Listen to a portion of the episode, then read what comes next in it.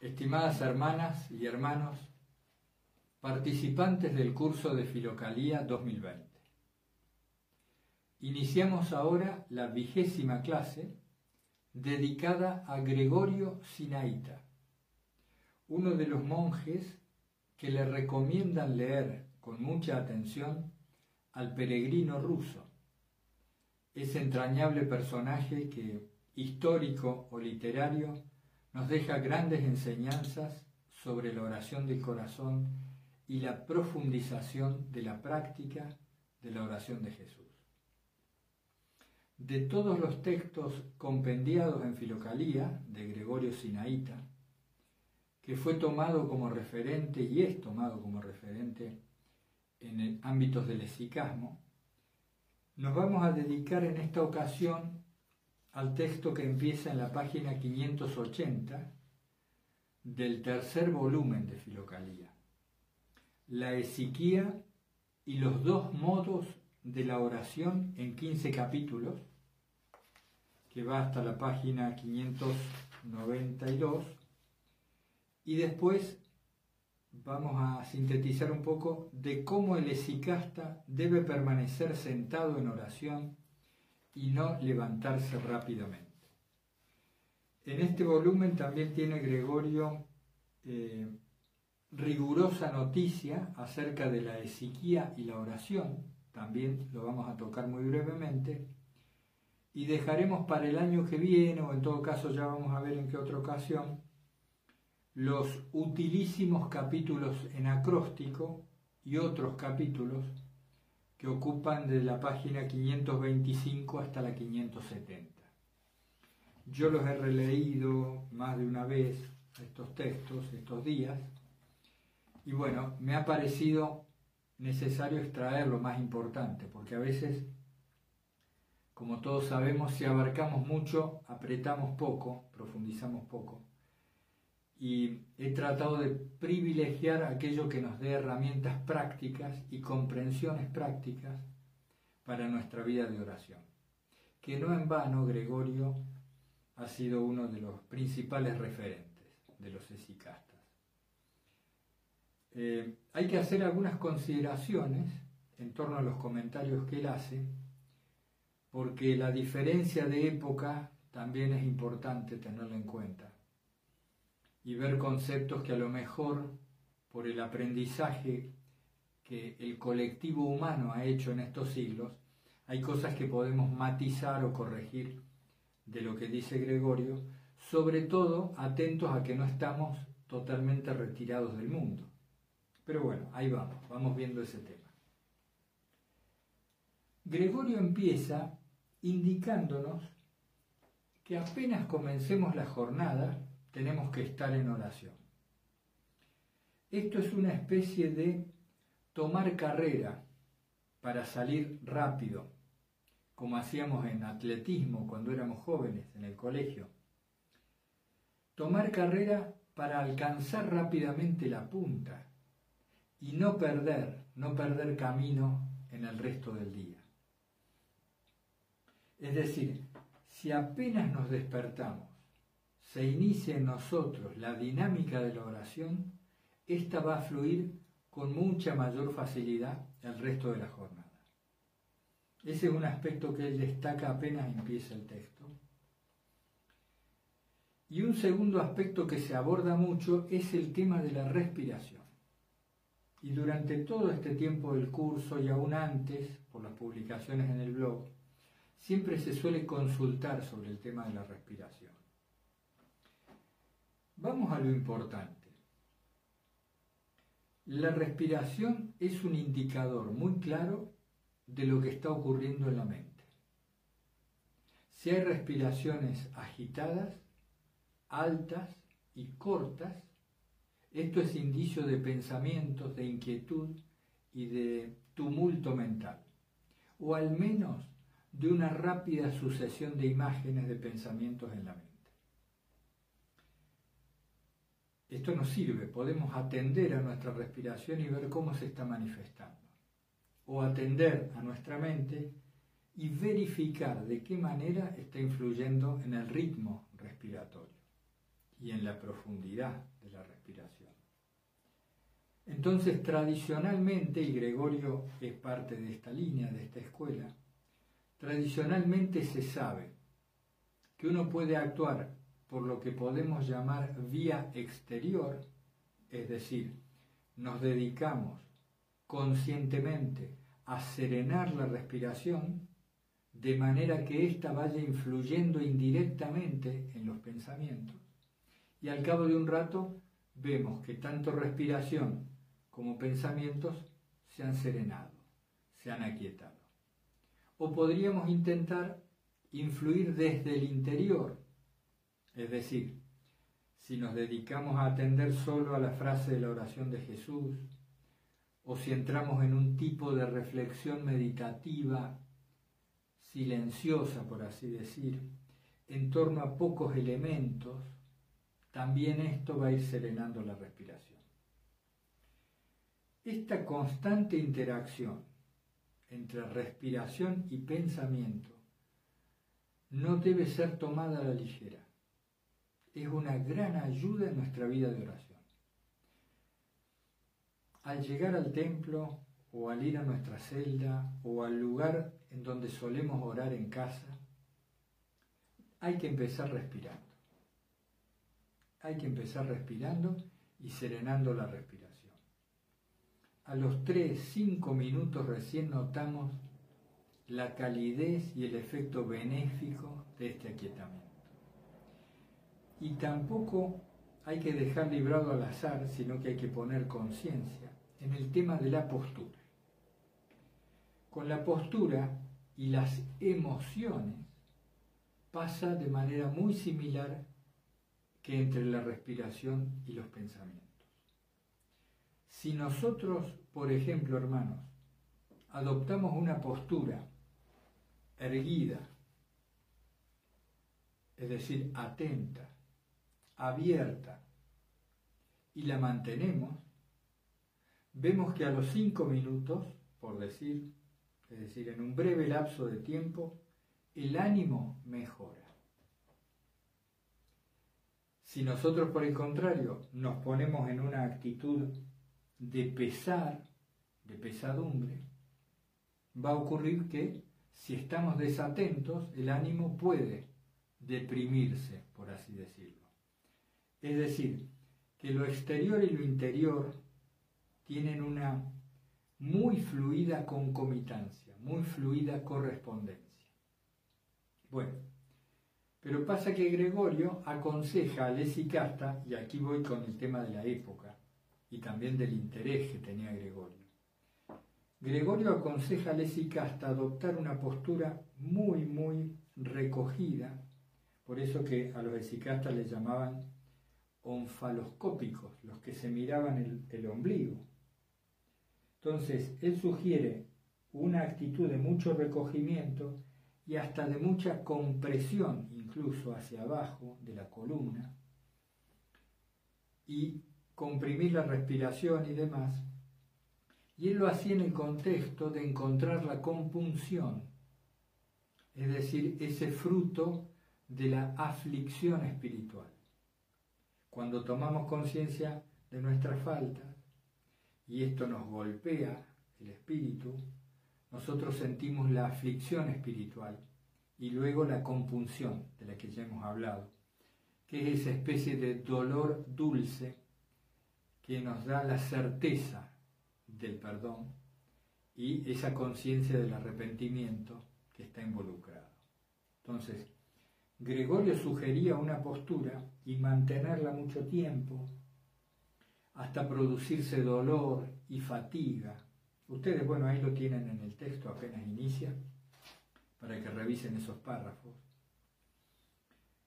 Yo digo por, por lo que otros esicastas a lo largo de los siglos y ya viniendo a ser contemporáneos nuestros, lo que a mí se me comentó, se me enseñó, y también por propia experiencia, hoy en día diríamos, decimos, se aconseja una postura física relativamente cómoda, no como la que sugería Gregorio, que era nos va a resultar a nosotros, en nuestros contextos, demasiado incómoda. Y esta incomodidad va a perturbar nuestra concentración en la oración. Entonces, adoptamos esta actitud, esta postura cómoda, sin que sea muelle, sin que sea excesivamente cómoda, y, y permanecer sentado. El centro de la vida del esicasta es la quietud. Entonces, a la quietud espiritual que buscaban, le agregaban o la ayudaban con la quietud corporal. Entonces tenemos la respiración, la postura, que tiene que ser acorde al ánimo que se busca, y también el tema de la quietud corporal. Me permito continuar un poquito con esto de la postura y el ánimo, o mejor dicho, las posturas y la emoción. Es importante, creo que San Ignacio de Loyola, Sergio, eh, también lo decía, ¿no? Que había que adoptar la postura de quien tiene fe, aunque no se la tenga en ese momento, o de quien tiene unción o devoción, aunque no la sintiéramos. Esto también lo recomienda Gregorio, adoptar la postura que se quiere encontrar en el ánimo para que esto nos permita ascender en la oración. Por eso las postraciones, que son clásicas en las vigilias de Sicastas, por esto el ponerse de rodillas y también el inclinarse reiteradas veces, lo que ellos llaman la metanía, eh, por lo general enfrente de un icono o de un icono que les, les permitiera concentrar en una imagen visual el objeto de su amor, aunque los esicastas eran bien conscientes de que no, Dios no tenía forma ni figura, ellos siempre muy conscientes de esto. Entonces, una vez adoptada una postura cómoda pero no demasiado, y una postura que sea equiparable o equivalente a la actitud interior que queremos adoptar en la oración. Una vez que hemos hecho eso, tenemos que quedarnos quietos. Dejar quieto el cuerpo en esa postura adoptada. ¿Por qué? Sucede que la quietud corporal además de que contribuye al aquietamiento de pensamientos y al ritmo lento de la respiración, nos permite acceder a una constatación, a una verificación empírica, a una aguda observación de lo que acontece.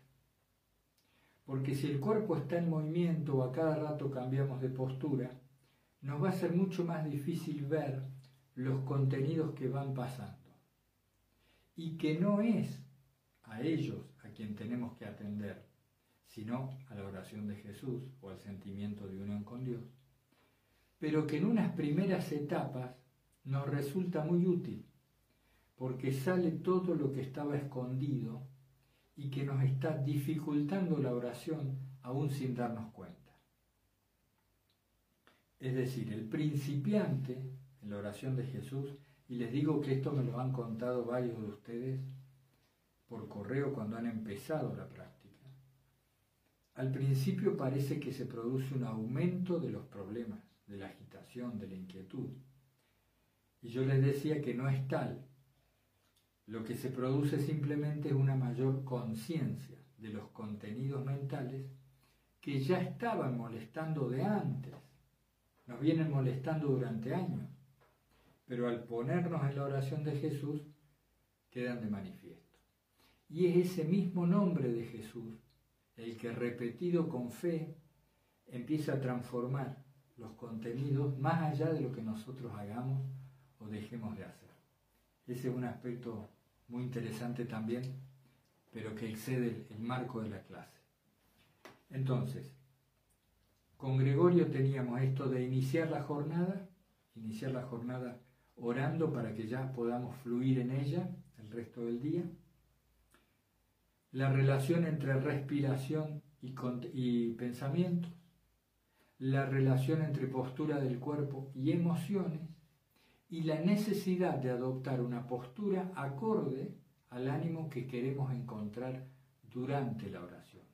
A veces puede ser el perdón, la búsqueda del perdón, el arrepentimiento, o puede ser cuando uno intenta orar como si quisiera abrazarlo a Dios, expresarle el amor que ha encontrado en el corazón.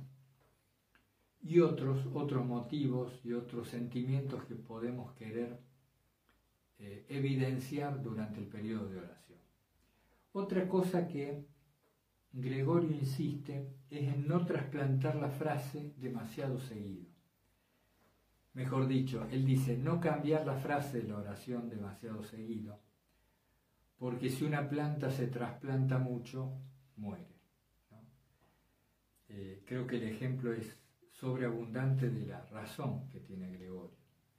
Por eso, él dice una parte de la frase, Señor Jesucristo, Hijo de Dios, ten misericordia de mí, puede ser eh, achicada. Esta frase puede ser acortada solo por la primera parte o por la segunda, o cualquier adaptación que nos sirva, pero no andar reemplazándola con mucha frecuencia. Yo, a ver si les, para terminar esta parte de, de lo que es tractado, qué párrafo puede ser interesante. Vamos a ir al párrafo en conflicto, por decirlo así, en donde Gregorio nos dice una cosa que yo después les digo, bueno, pero adaptémosla un poco. Miren, miren el consejo que él les da a los esicastas. Esto es página 581.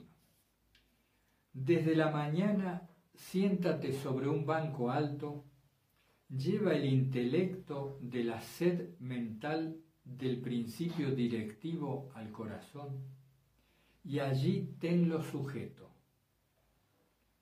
curvado penosamente, curvado penosamente, con fuerte dolor en el pecho, la espalda y el cuello, grita con perseverancia, con el pensamiento o el alma.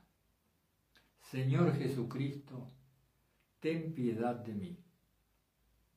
Luego, por la angustia y la fatiga, tal vez incluso por el aburrimiento de esta continuidad, pero ciertamente no por motivo del único alimento del triple nombre de quien nos alimenta continuamente, puesto que está dicho, aquellos que comen de mí no tendrán más hambre, haciendo pasar el intelecto a la otra mitad de la fórmula di, Hijo de Dios, ten piedad de mí. Bueno, y así continúa, continúa Gregorio. Hay varios aspectos que podemos destacar. Fíjense, vieron que es de difícil lectura, ¿no? La, forma de redacción que a veces ellos tienen poniendo un paréntesis e interrumpiendo la, seguidilla de la frase. Una cosa muy importante, él dice, lleva el intelecto de la sed mental del principio directivo al corazón y allí tenlo sujeto. Y después se vuelve a referir a esto cuando dice, haciendo pasar el intelecto a la otra mitad de la fórmula, di, Hijo de Dios, ten piedad de mí. Cuando él se refiere a intelecto aquí, queda de manifiesto que está hablando de la atención. Repasen luego el párrafo y en lugar de intelecto digan atención y van a ver que se queda mucho más claro.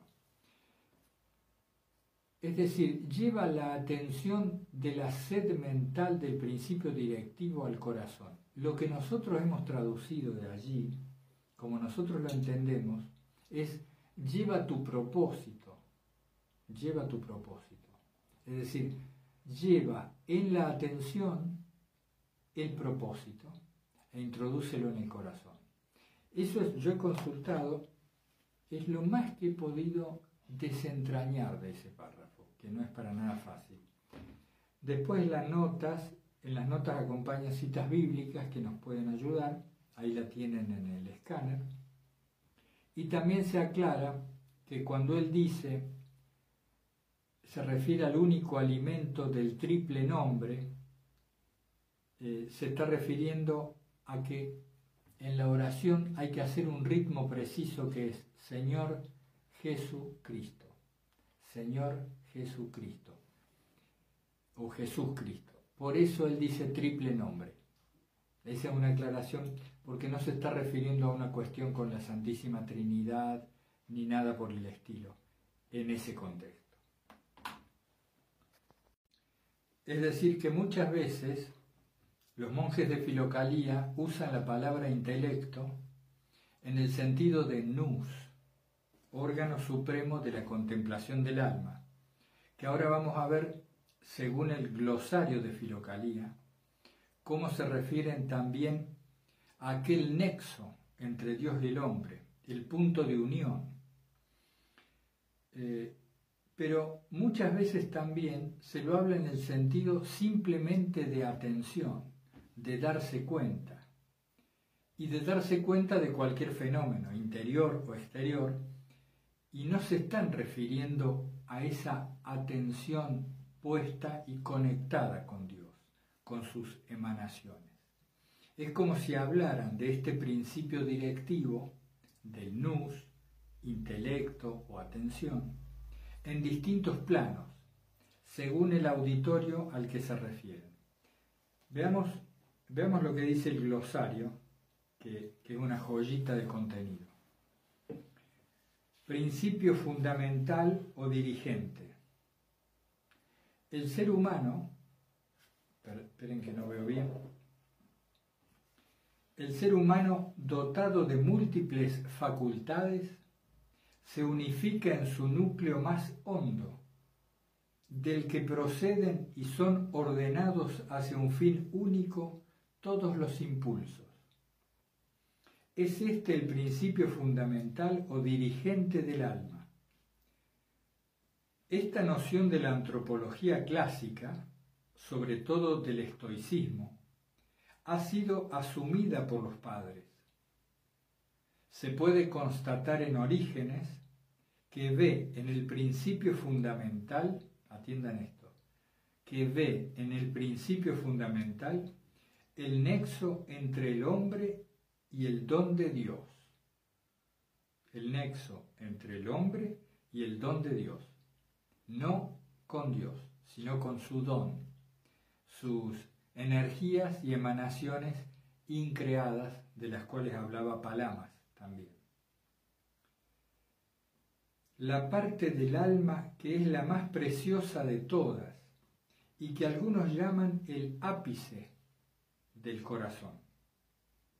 Otros, sentido espiritual, sustancia inteligente. Es en nosotros esa parte de nosotros mismos, es en nosotros esa parte de nosotros mismos mediante la cual podemos ser capaces de Dios. Podemos ser capaces de Dios. Esto está en las homilías sobre el Éxodo, homilía 9, párrafo 4.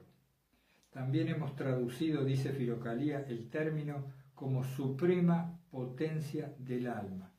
Pero habría que ver estas homilías sobre el Éxodo, ¿de quién? Porque hay varias, una de ellas serían las de Gregorio de Niza. Ya lo vamos a averiguar y, y les digo. Pero ven qué rico este término de nous o intelecto que venimos hablando ya bastante ¿no? en, Filocalía, cada rato los monjes lo mencionan.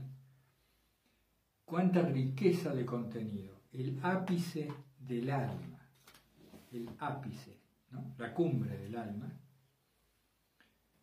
eh, que es la que nos permite contactar con la gracia o con los dones que Dios nos envía. Es como si de todos nuestros sentidos, la vista, el oído, el gusto, el olfato, el tacto, hubiera además esos sentidos espirituales que siempre se mencionan y que pueden ser receptáculo de la gracia. De otra manera, la gracia siempre está, pero nosotros ni noticia. Bien, quiero abordar otra parte del texto de Gregorio, o de los textos de Gregorio Sinaita, cuando habla de los dos modos de oración. Dos modos de oración. Eh, él habla de que se puede empezar la oración y profundizar en ella a través del intelecto o a través de la emoción. Yo, yo acá tomé notas donde él habla a través del fuego de la alegría, que uno se puede encaminar o la oración puede crecer en uno, dejando avivar el fuego de la alegría, y como van a ver ustedes en los párrafos escaneados, se refiere con claridad a una emoción particular, a una fuerte emoción, devoción de amor por Dios, o de amor incluso por la búsqueda de Dios, o se puede abordar por la vía intelectual. Cuando, cuando es, me voy a meter con un tema que es muy, muy interesante y que aunque se aborde mucho, difícilmente uno encuentra claridad en todos los monjes. Uno va leyendo monje tras monje, al otro año quizás releemos Filocalía, volvemos a profundizar en, en aquellos textos que más nos interesan. Y yo por lo que veo, lo que he visto en mí mismo, y lo que veo en los correos, y a veces en contactos telefónicos, cuesta muchísimo entender de qué se trata la oración del corazón. Nos cuesta mucho. Eh, pero ¿cómo puede ser con la cantidad de conceptos, lecturas e informaciones que hacemos quienes gustamos del esicasmo, que tengamos una dificultad para desentrañar la oración del corazón?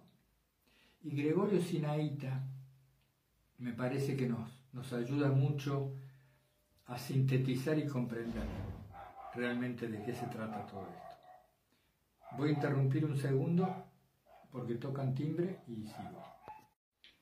¿Cuándo es que la oración es propiamente oración del corazón? Una de las evidencias es este fuego de alegría que es principio de la oración pero que también es su consumación. Es una dulcificación del ánimo, pero sin un objeto a la vista. Con mucha frecuencia a lo mejor sentimos alegría, contento, gratitud, pero por lo general esta emoción está referida a alguna cosa alguna persona o alguna circunstancia en particular. Es decir, pareciera depender de esto para ser sentida, para vivirse, para que esta emoción surja.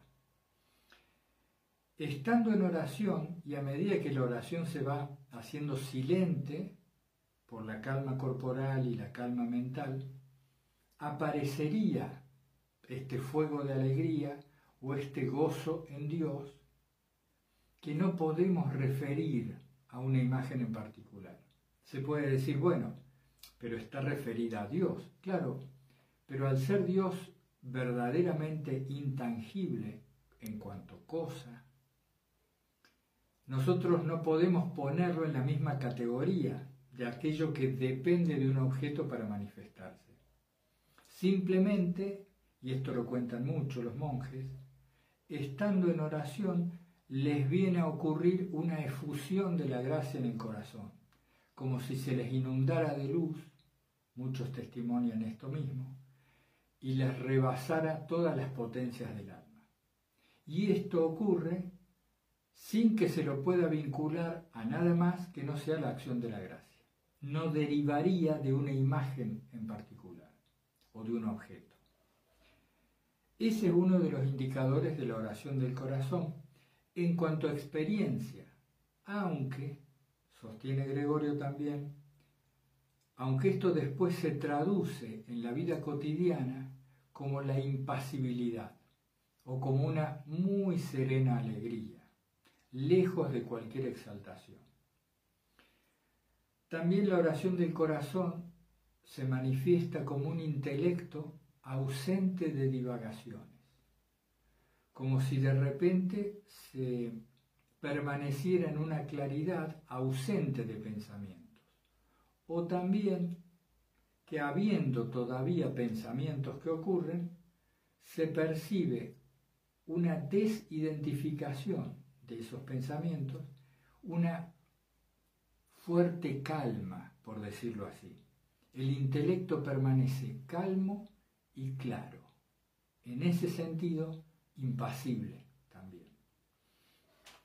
La literatura espiritual cristiana ha abundado mucho en los dones de la oración, en los frutos.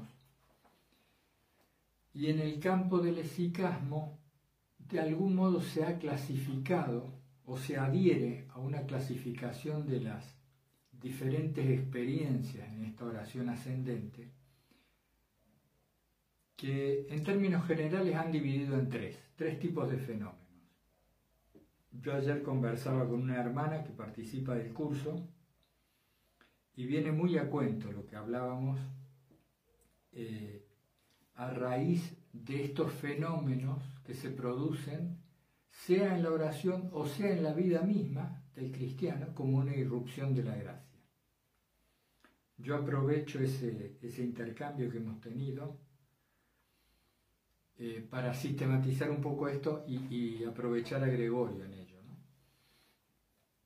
Se distingue la oración del corazón también porque suele producir éxtasis, fenómenos de arrebato, o fenómenos de reconocimiento.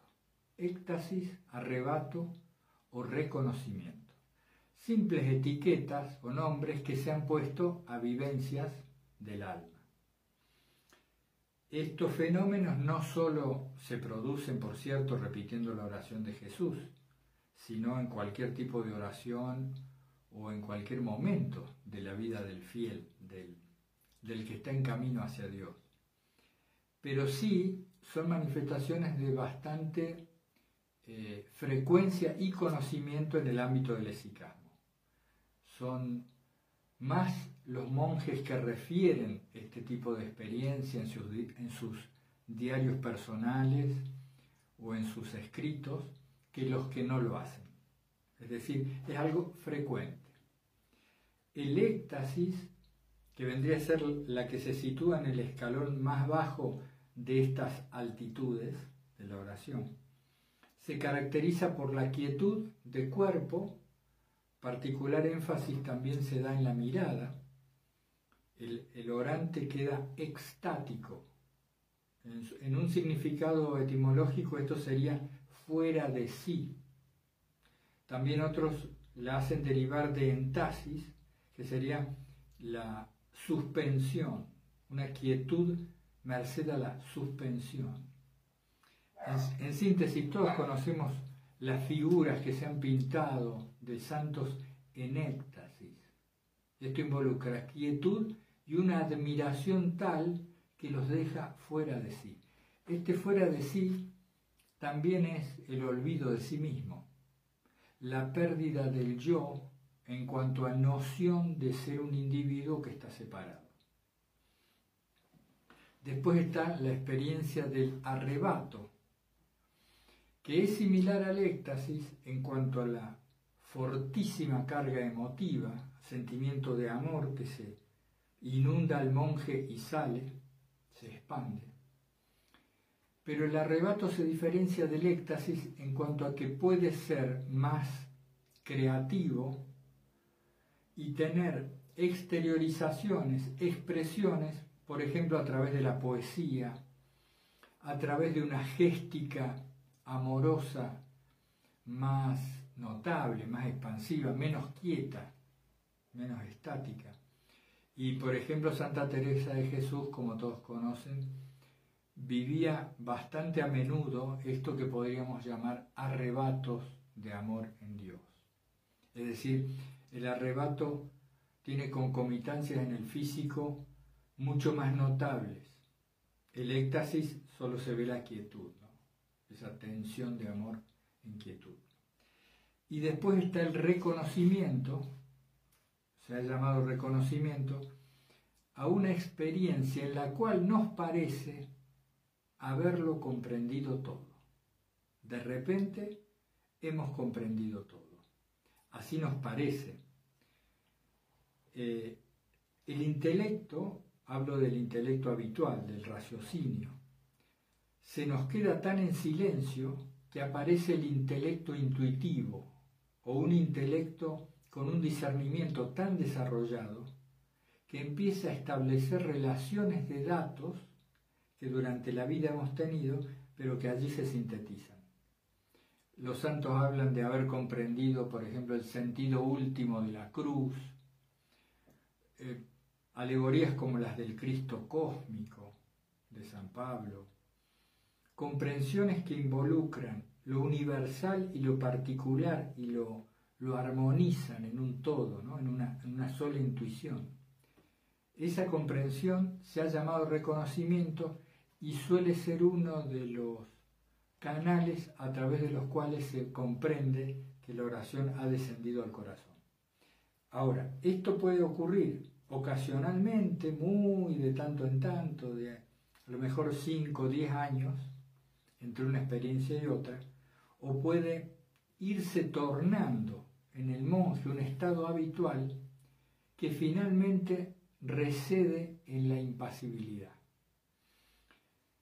Los esicastas tenían muy claro, y Gregorio lo pone de manifiesto en los textos,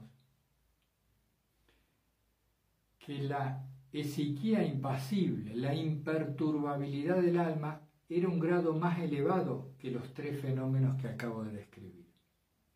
Es decir, la exaltación no es la cumbre de la oración. Esto del éxtasis, el arrebato y el reconocimiento puede ser visto como correspondencias físico-psíquicas que se dan a la subida del espíritu, al ascenso espiritual. Pero cuando se ha ascendido, lo impasible es lo frecuente. La quietud se hace manifiesta en todo sentido.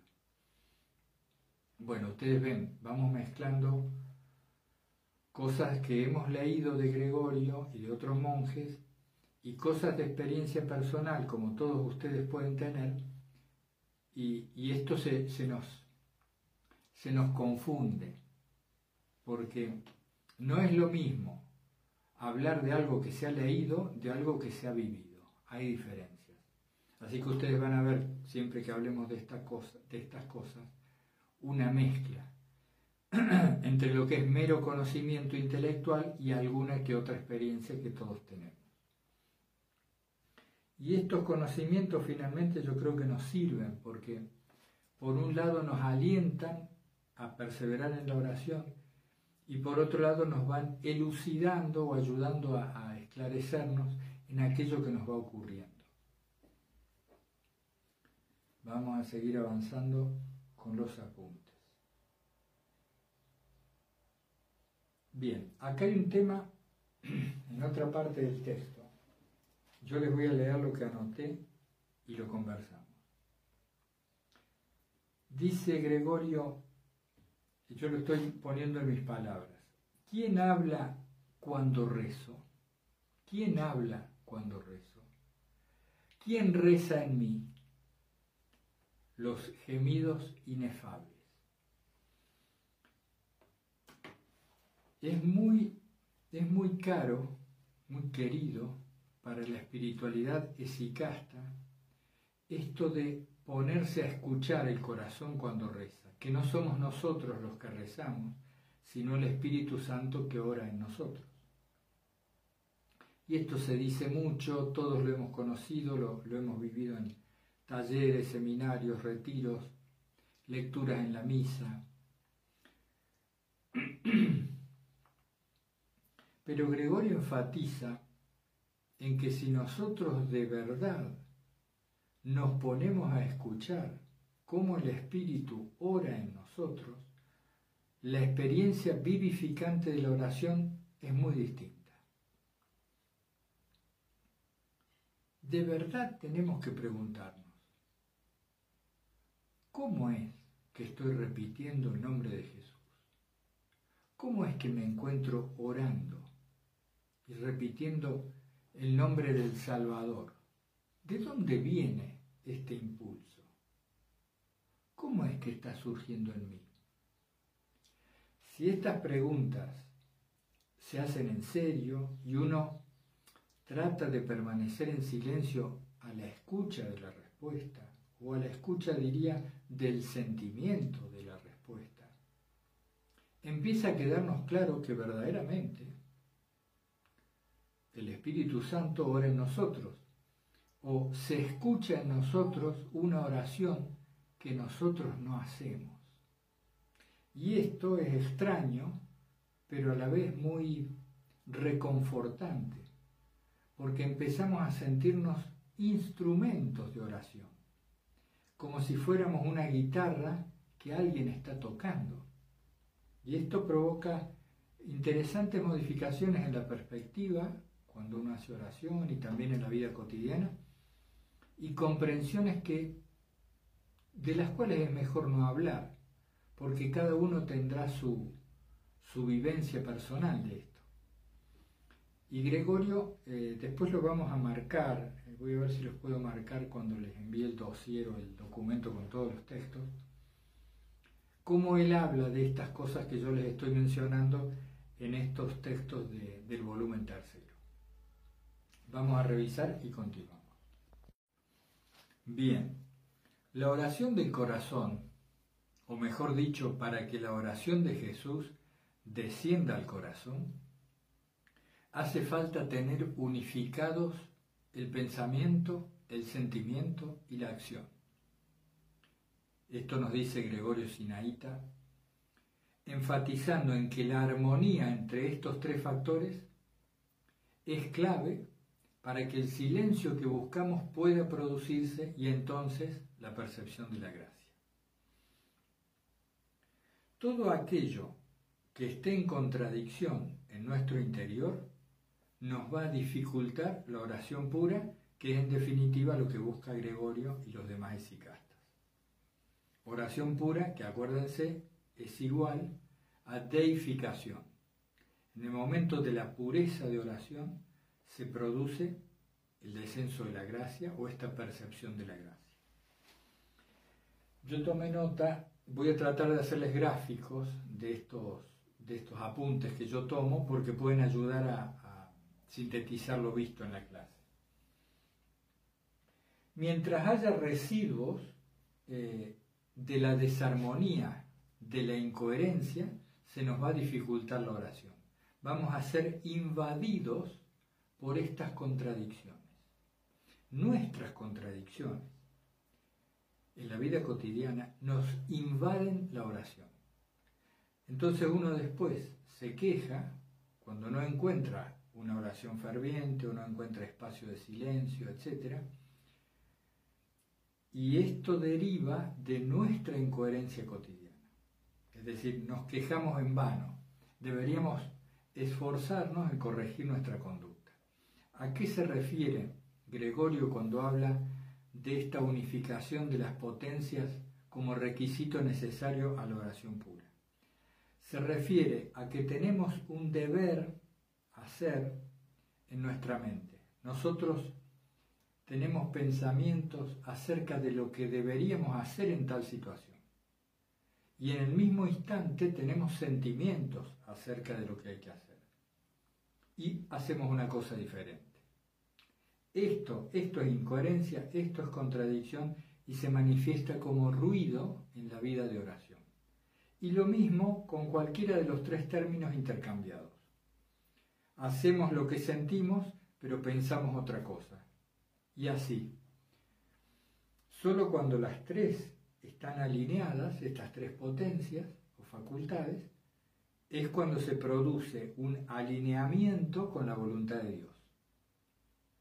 Y esto, por así decir, nos deja bajo el rayo de la gracia. Ese es un tema que también abordan Y hay tres consecuencias perceptuales eh, cuando esta coherencia se produce. Se percibe el ahora, el instante, nos es fácil o relativamente simple permanecer sin recuerdos ni imaginación ni fantasías, sino ahora, en este único que hay. Y o se produce una percepción de lo que llamamos nosotros presencia divina, otros de muchas otras maneras, este, este estar y este ser de un modo distinto y nuevo, al que se le llama percepción de la divina presencia. Otra forma de denominarlo que ayuda a la comprensión, que a mí me gusta mucho, es el término, los términos, percepción de lo sagrado. El mundo se sacraliza.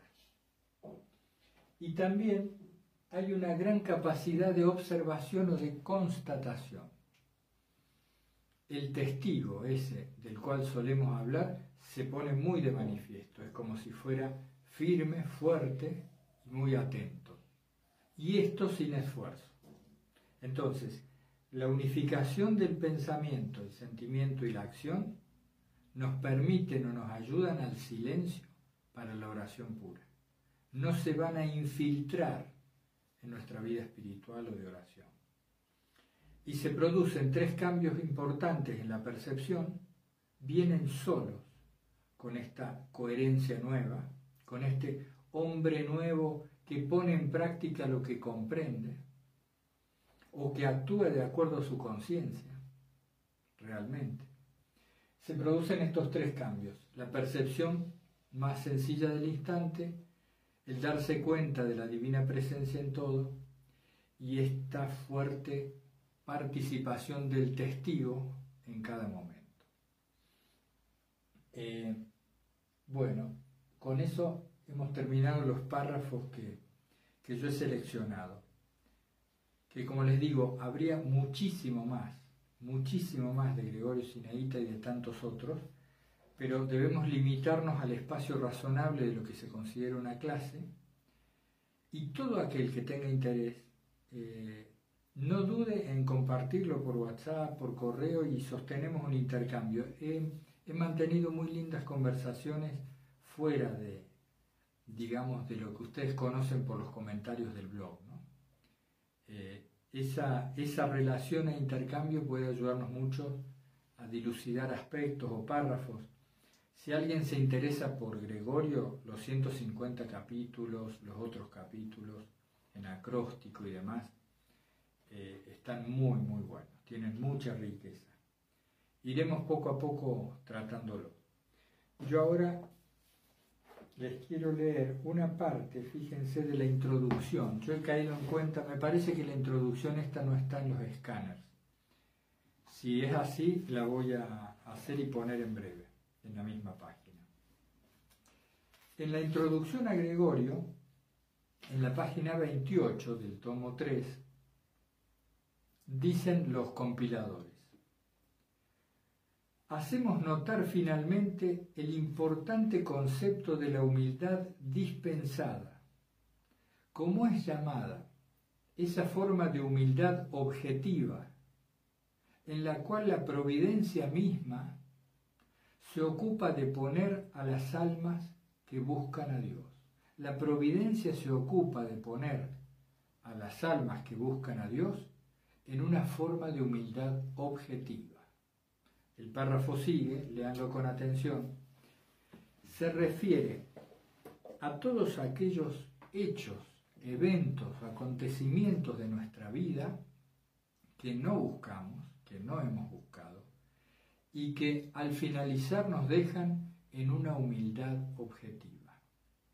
Eh, que el otro día lo conversábamos, es esa humildad que surge espontáneamente y se queda instalada cuando nos hemos visto de verdad. Lo único que hace falta para volverse humilde es mirarse sin mentirse, mirarnos sin mentirnos. Cuando hacemos eso, quedamos humildes sin dificultad ni esfuerzo. Y dice, dice la introducción y dice por lo tanto Gregorio que, que esta humildad es indispensable para acceder a la oración pura. Como nuestro ego, nuestro egoísmo, nuestra personalidad, el temperamento, esa imagen de sí de la que tanto hablamos, nuestro egoísmo decía es tan duro, somos tan duros de corazón para aflojar las riendas y reconocer que, que no somos aquello que nos creemos que somos. Como somos duros, Dios nos manda acontecimientos. Muchas veces se lo ha entendido a esto en el sentido habitual de castigo, el, significado más habitual, ¿no? que es como vas a pagar por lo que has hecho, el castigo. Como eres culpable, ahí va, te va a doler. Y nada que ver esta, esta teología de la misericordia, por decirle de alguna manera, en donde Dios nos configura acontecimientos, situaciones que nos dejan humildes, nos muestran nuestra situación real. Y eso solo nos transparenta el momento en el que estamos y nuestra propia insignificancia. Eh, esto dice, dice Gregorio que es fundamental para acceder a la oración pura y que es obra de la gracia. Si nosotros nos vamos dando cuenta de nuestra humildad, está muy bien y quizás no sea necesario que algunos acontecimientos nos la muestren. Y esto no para, para sentirnos atemorizados ni, ni para preocuparnos por los posibles eventos futuros si no somos humildes ahora. Lo único que tenemos que hacer es pedir la gracia de mirarnos sin mentirse, sin mentirnos. Y, este trabajo es una especie de desbrozamiento del ego, o de, que sería un sinónimo, lo que creemos ser. Esa gran persona que creemos ser, o, o esa humillación que nos hacemos artificial a nosotros mismos, diciéndonos todo lo malo que somos. Eso tampoco es humildad. Dicen los filocálicos que la humildad es verse sin maquillaje, y eso basta. Bueno, con esto más o menos eh, yo les he hablado de los párrafos que destaco, pero insisto, Gregorio tiene mucho contenido, eh, escríbanme, conversemos cuanto quieran, y los invito a una reunión virtual, quienes puedan, el viernes próximo. El viernes próximo, ahora de esta misma semana, que va a ser, espérense que no había previsto esto, el viernes es 26, hoy es lunes 22, el viernes 26 a las 20 horas españolas y con las equivalencias en Argentina son 5 horas menos y así, en Colombia, Chile, revisen. Quien quiera nos reunimos, solamente participantes del curso de Filocalía, eh, hablar de estas cosas, si les es grato o les resulta de interés. Lo vamos a hacer por la aplicación Zoom y si alguno de ustedes ya participó, es el mismo enlace, el mismo enlace de siempre. De todas maneras, en el blog lo voy a poner eh, en la parte de Gregorio, en la página de Gregorio, voy a poner los datos de la reunión.